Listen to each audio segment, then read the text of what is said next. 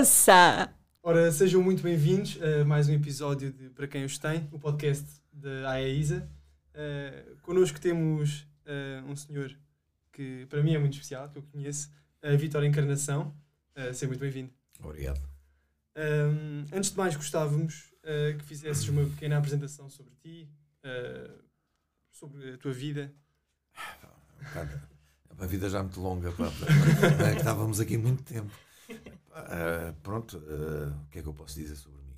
Tenho 70 anos, sou geógrafo, tenho, trabalhei, embora a maior parte da minha vida tenha sido como, tenha trabalhado como ornitólogo, mas já fiz muita coisa na vida, portanto.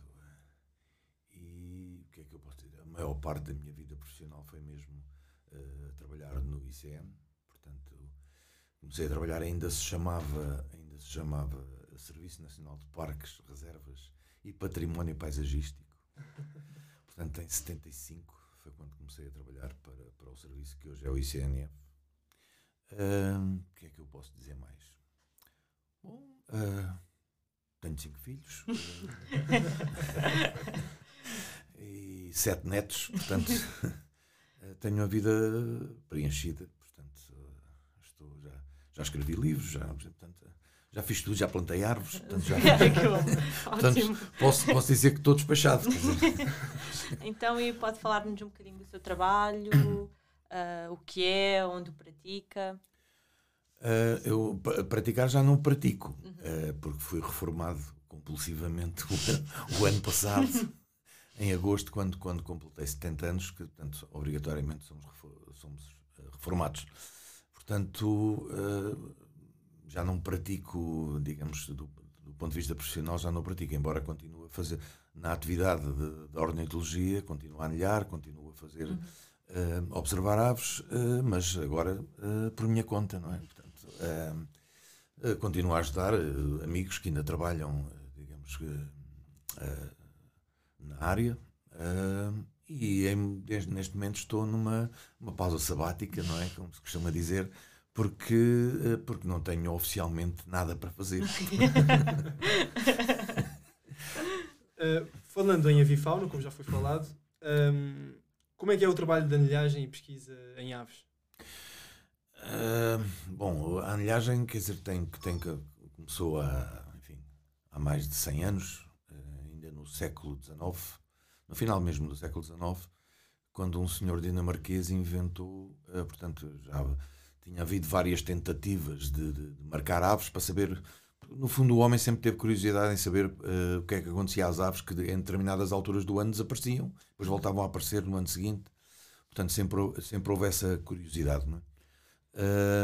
no, no, final do século XIX, um dinamarquês resolveu, e, portanto, já tinha havido várias tentativas de, marcar aves, só que, que não resultavam porque, uh, embora metessem, uh, uh, digamos, as aves já são marcadas há, há milénios, porque já os, os, os egípcios marcavam as aves, quer dizer, na Idade Média também se marcavam as aves, por razões diferentes, obviamente, eram sobretudo por, por razões de propriedade. Uh, mas, mas quando surgiu a, a, a, ou quando começou a ser mais forte a curiosidade de saber o que é que acontecia às aves em determinadas épocas do ano, houve várias tentativas, desde os Estados Unidos até à Europa, quer dizer, houve várias tentativas de marcar as aves. Só que nunca ninguém tinha descoberto, digamos, o segredo. E este dinamarquês foi quem descobriu o segredo. Porquê? Porque eh, marcar aves com anilhas numeradas já, já, já muita gente tinha tentado fazer. Só que aquilo depois não resultava porque. Uh, a pessoas, mesmo que encontrássemos a ave marcada, o que é que fazíamos depois? Quer dizer, tem um número. E eh, ele eh, resolveu meter um endereço eh, na anilha e meteu um anúncio no jornal a pedir às pessoas que encontrassem ou que abatessem, porque na altura, portanto, que ele marcou foram os torninhos, pediu para quem abatesse os torninhos, porque era, digamos, a, a forma mais uh, usual de, de, fazer essas, esse tipo de, de, recapturas, ao fim e ao cabo, uh, para lhe dizer onde é que tinham sido mortos e em que data. Pronto. E assim nasceu a anilhagem. Portanto, isto logo. Isto foi. Portanto, ele teve uma, um, um, sucesso muito grande, porque ainda hoje, creio eu, que é de, de, das maiores taxas de, de recaptura. Uh, salvo erro, teve à volta de 60% de recapturas, portanto 60% das aves que ele marcou, uh, ele teve informação delas. Portanto, é uma, é uma taxa de recapturas muito boa. Hoje nós não temos, portanto, as taxas de recaptura em nível mundial andam à volta dos 3, 4%. Portanto. Uau. portanto, não, também porque se marcam marcam-se milhões de aves e, quer dizer, a maior parte delas, as possibilidades de, de, de recuperação efetiva são muito baixas. Pronto. Uh, o que é que eu. Que é, portanto, isto basicamente é a anilhagem. E o que é que se pretende. Digamos, no início, o que se pretendia era conhecer os, para onde é que iam, quando é que. Fundamentalmente para onde é que iam, quando é que iam e quando é que vinham. Portanto, e durante muitos anos foi assim. Portanto, e, e, durante muitos anos só se anilhava até ou no inverno, nos países do sul, porque no norte eh, as aves saem de lá, não é? Portanto, no, no norte da Europa. Uh, a maior parte sai de lá. Uh, portanto, só se anilhava no inverno nos países do sul da Europa e em África, etc., mas principalmente no sul da Europa. Ou, portanto, ou então na migração. Portanto, porque era importante, porque é aí que se e, e, um dos objetivos da anilhagem era identificar as áreas mais importantes onde as aves paravam. Uhum. Uh, e, no fundo, isso é que deu depois origem a conhecermos quais eram as áreas mais importantes e que deu origem depois à, à, à classificação dessas áreas como áreas protegidas, quer, quer na Europa, quer em África, etc. Um, isto durante muitos anos, até que, no, no digamos, os, no, no, início do século XXI, portanto, uh, ou tal, não, talvez antes, um bocado antes, uh, no norte da Europa começou-se a sentir uh, portanto, que havia algumas espécies muito comuns, como o pardal, por exemplo, que estavam a desaparecer. portanto, as, as, populações estavam a desaparecer. Sim. E então tornou. Porque, ah, porque era. Esqueci-me de acrescentar isto, quer dizer, era proibido até anilhar, portanto, capturar e anilhar na primavera, para não perturbar a nidificação à partida isto fazia todo o sentido, como é óbvio, não é? Mas, eh, mas depois começámos a perceber que, eh, ou começaram a perceber, eh, que é, não tínhamos informação nenhuma sobre as aves que nidificavam. Porque, como não se anilhava na primavera, nós não sabíamos nada sobre as aves que, que os residentes, basicamente as aves, as espécies residentes, não se sabia nada.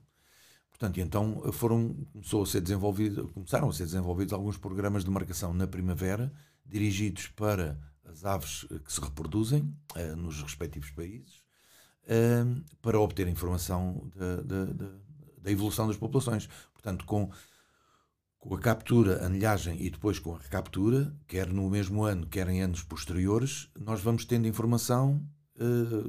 É possível avaliar, portanto, saber ter informação da taxa de, de sucesso, taxa de, de, portanto, da taxa de reprodução, ao fim e ao cabo, uh, sobrevivência uh, e, e, algumas deslocações, distribuição, etc. Portanto, temos muita informação. E, de facto, isso nos últimos 20 anos veio transformar completamente, uh, digamos, muitos aspectos da, da, da anilhagem.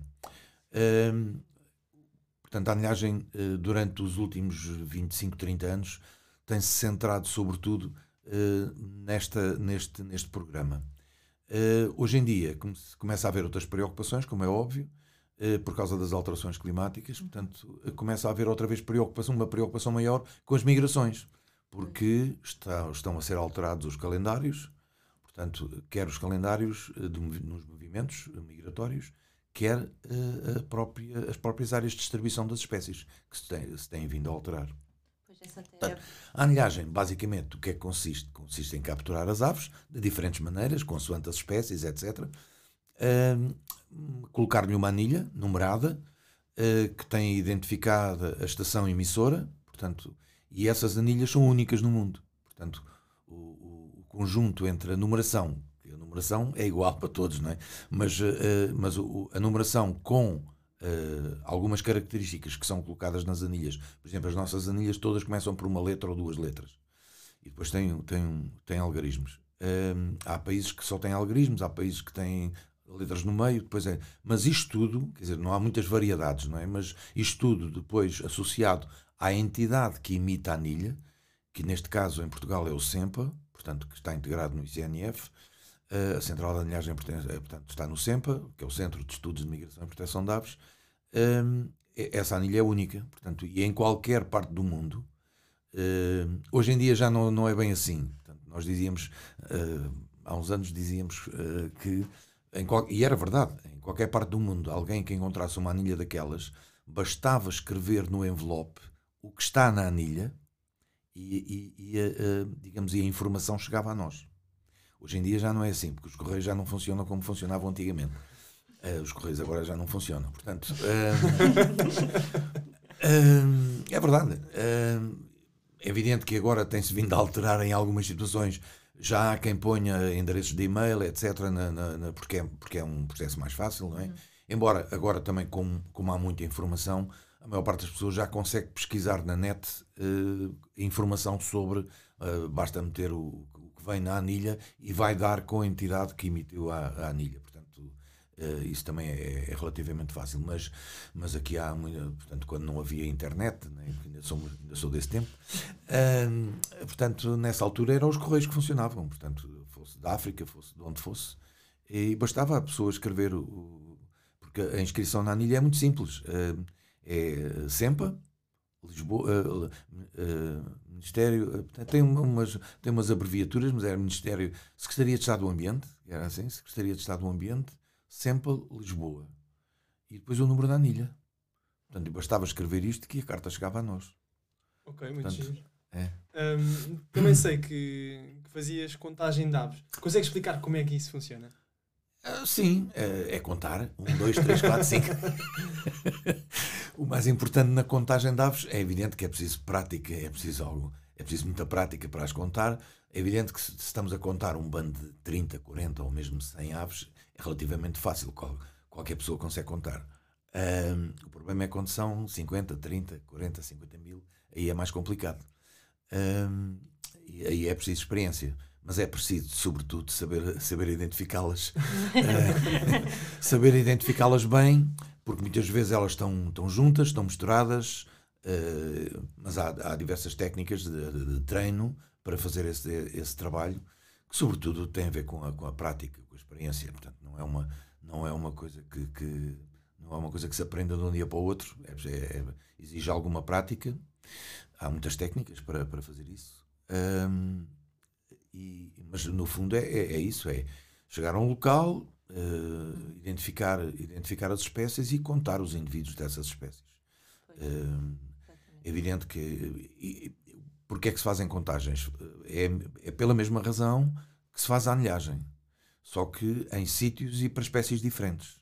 Uh, porque há espécies que, uh, que nós só podemos anilhá-las no ninho. Por exemplo, uh, grandes águias, cegonhas, flamingos, etc.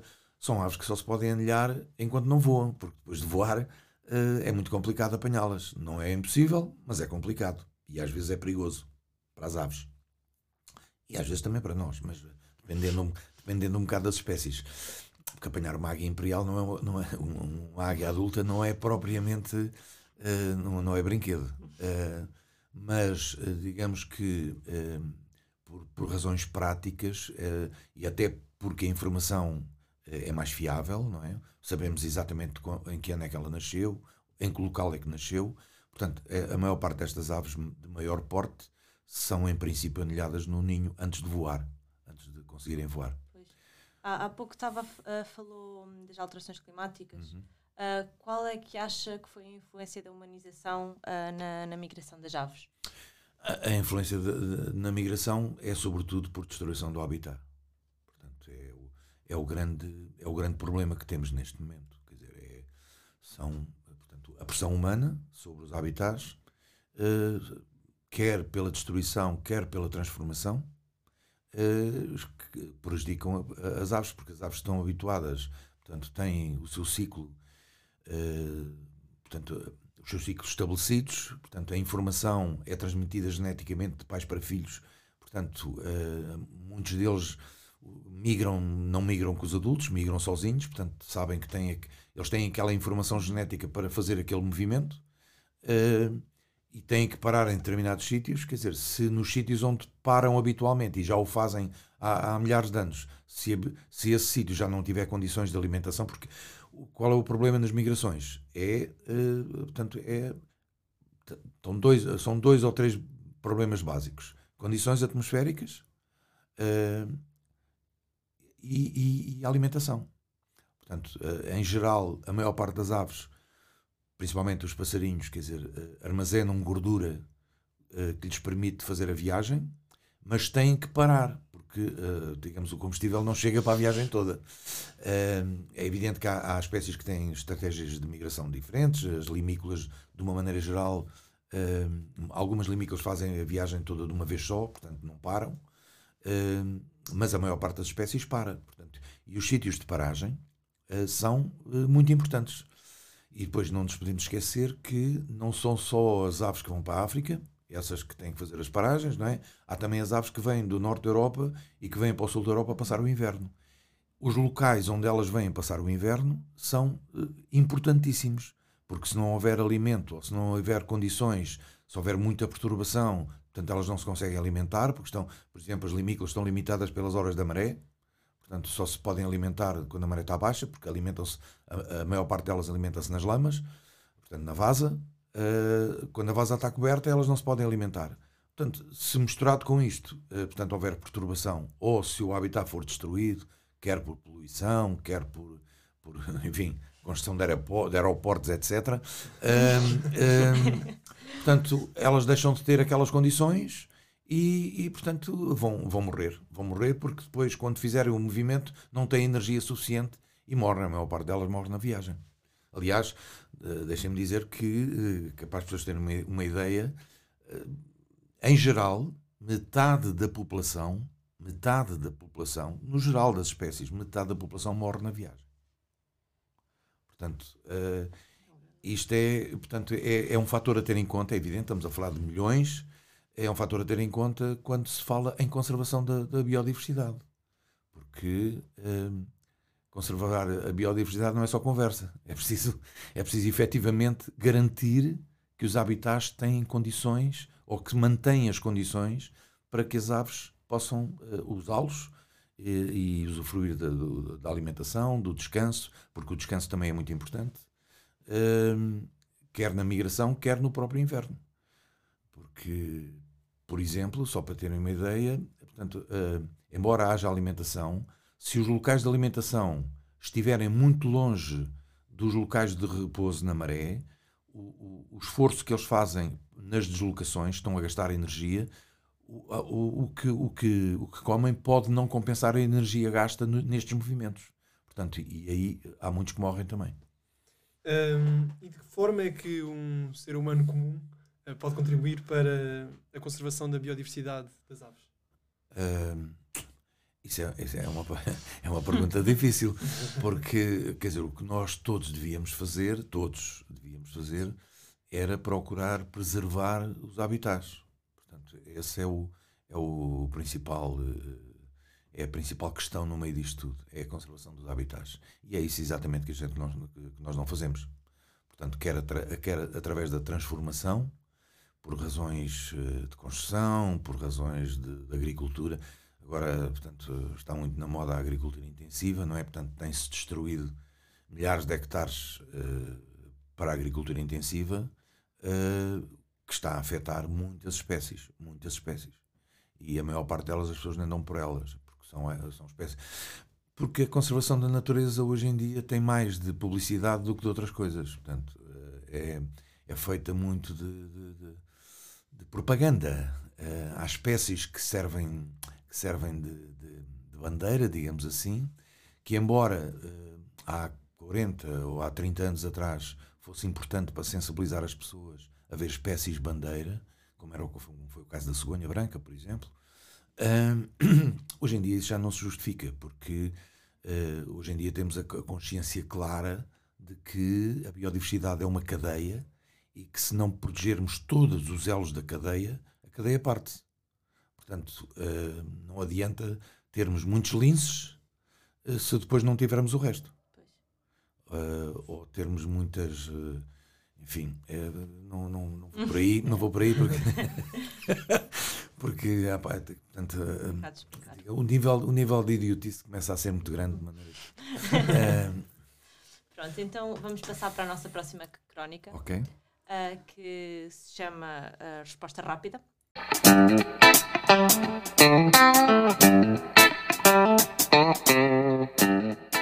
Nós vamos lhe fazer uma pergunta okay. e tem que responder a primeira coisa que lhe vier à cabeça. então vamos começar com o seu hobby favorito. Meu hobby favorito é trabalhar. uh, a comida favorita?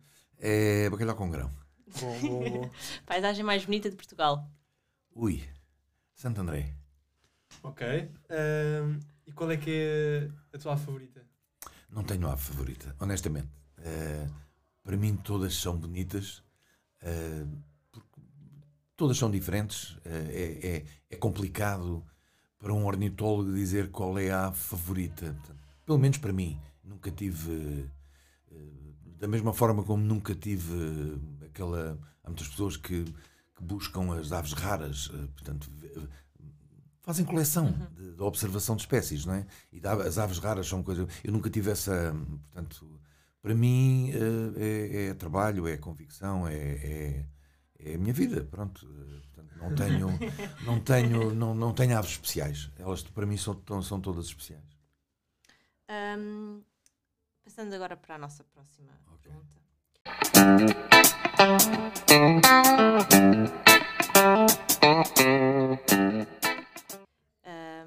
Gostaríamos de saber que com três objetos, uh, se fosse um ano viver para o meio da floresta, o que é que levava?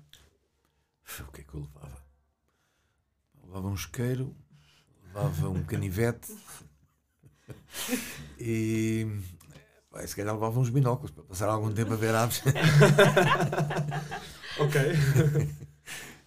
um, e passando agora para, para a nossa última rúbrica, que é o, o preferias.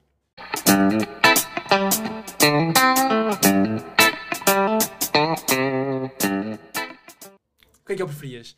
Duas opções uh, e diz o que é que preferias, basicamente. Um, carne de aves ou peixe fresquinho? Peixe fresco. Trabalhar sozinho na floresta ou ir todos os fins de semana para o escritório? Trabalhar sozinho na floresta. uh, estuário ou sapal? Uh, sapal. Aves de rapina ou aves marinhas? Aves de rapina. um, e agora, um, assim, em, já em tom de, de término, uh, gostávamos de saber uma, uma história caricata que, um, que tenha acontecido no trabalho, assim.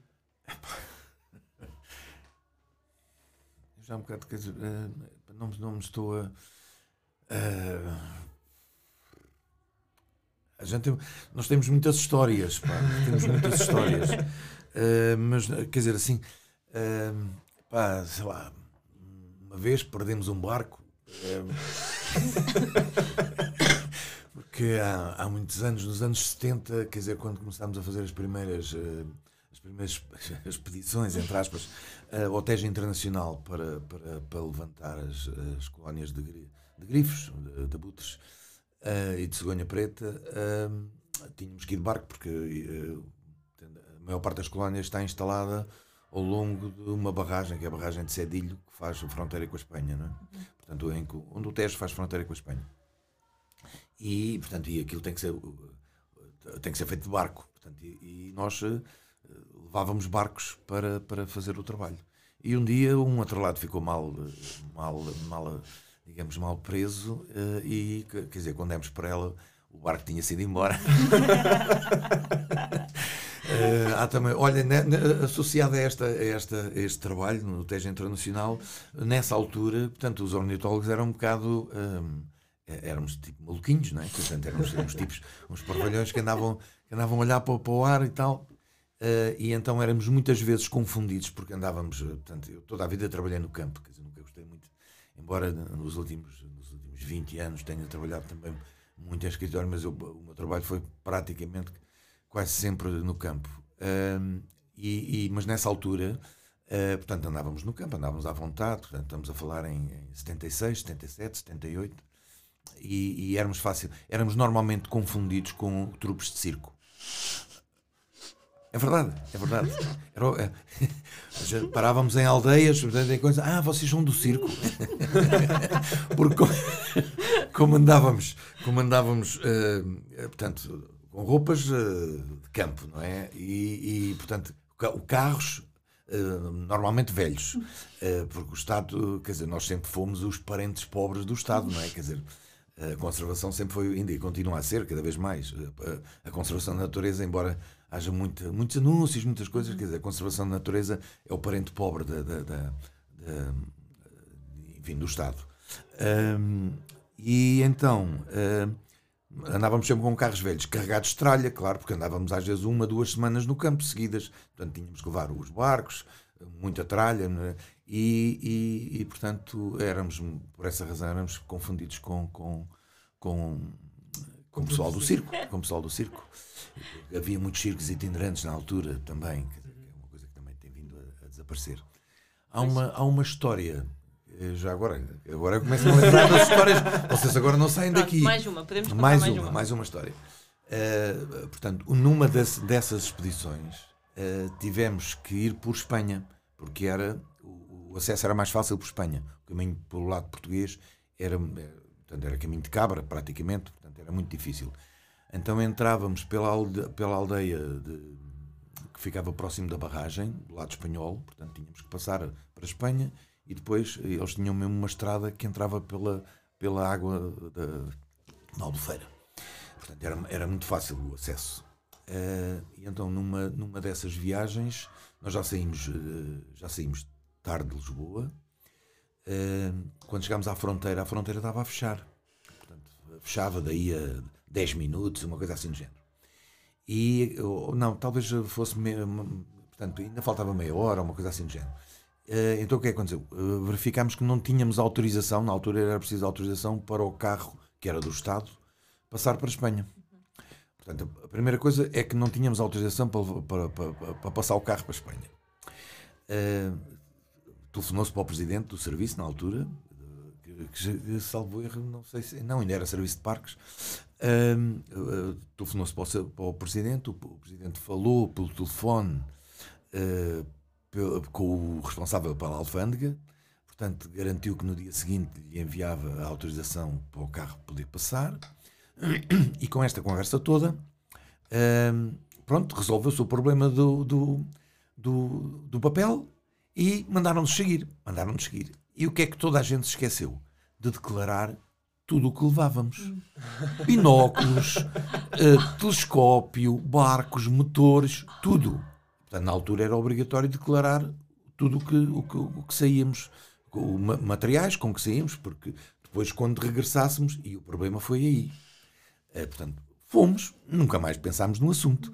Quando chegámos à fronteira, alguém se lembrou: é pá, a gente não declarou as coisas à saída.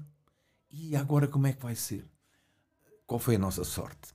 É que o indivíduo que estava no posto de fronteira, o responsável pelo posto de fronteira, era o mesmo quando nós tínhamos saído. Quando nos viu, olhou para nós, ele também se lembrou que já se tinha lembrado que não tínhamos declarado nada. Bom, a única coisa que ele fez foi sigam, sigam, sigam, sigam.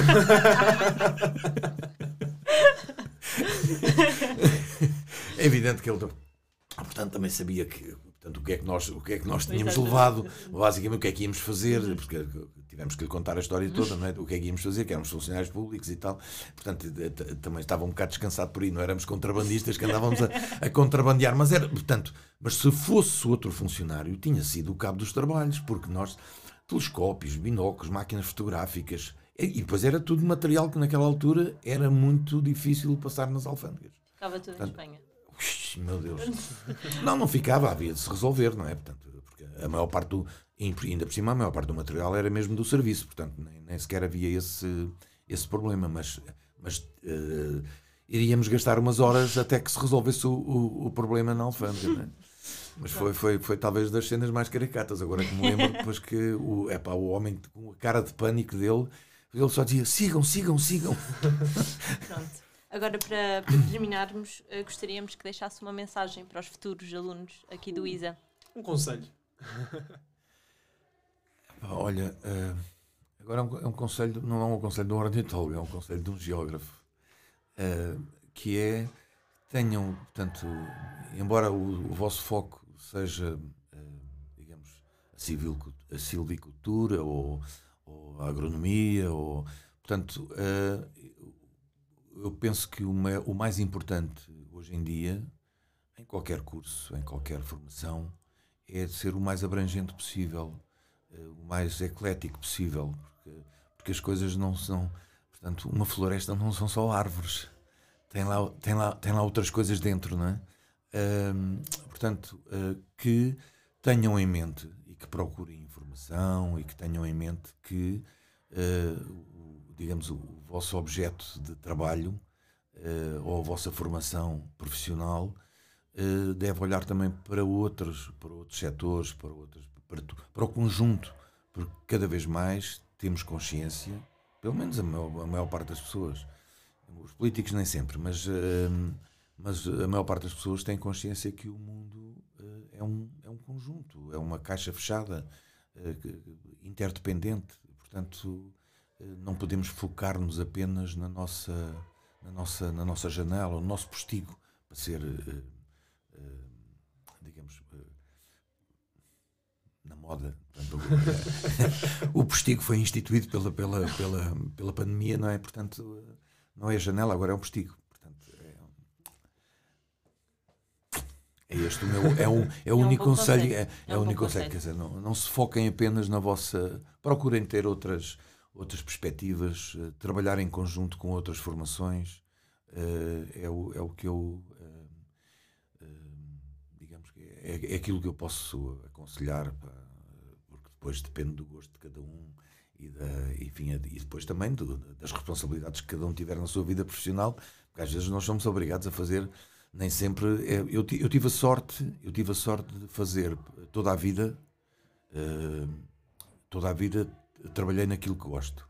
Portanto, e essa é, essa é a minha, digamos, é, foi sempre a minha mais-valia durante a minha vida. Portanto, uh, podia ter ganho mais dinheiro, podia ter ido fazer outras coisas, uh, mas optei sempre por fazer aquilo que, que, que gosto. E esse é um outro conselho que eu deixo de borla que é procurem fazer aquilo que. Uh, trabalhar naquilo que gostam, porque senão vocês não vão ser felizes. Portanto, uh, eu sei que muitas vezes nós. Uh, e acontece a muita gente, faz formação numa área e depois vai trabalhar para uma área completamente diferente. eu, a minha primeira formação, a minha primeira formação foi industrial. Portanto, eu. primeiro foi para o Instituto Industrial, portanto, era o meu, digamos, o meu primeiro objetivo era ir para a Marinha Mercante era ser oficial de máquinas. Portanto, isso e a vida mudou. Portanto, a vida mudou completamente. Por, por, por outras razões, por razões conjunturais, que não, não tiveram a ver comigo, mas, uh, mas, uh, mas a partir dessa altura, quer dizer, uh, tive a sorte de poder, é evidente que também pude fazê-lo, não é? Porque às vezes nem, nem, nem, sempre as pessoas podem fazer aquilo que gostam, não é? Isso também, também é verdade. eu tive a sorte, e, mas também optei tipo, ao longo, da, ao longo desta vida que já vai longa, quer dizer, uh, tive que fazer em algumas ocasiões, tive que fazer opções. E optei sempre por fazer aquilo que gosto. Bom, uh, palavras sábias, homem bastante sábio. uh, e uma excelente forma de, de, terminarmos o nosso episódio. Uh, muito obrigado por, por terem assistido. Obrigado, eu. Obrigado por ter estado aqui connosco. Uh, e foi isto. Foi. Beijinhos para todos. Obrigada. obrigado, boa tarde. Ouça!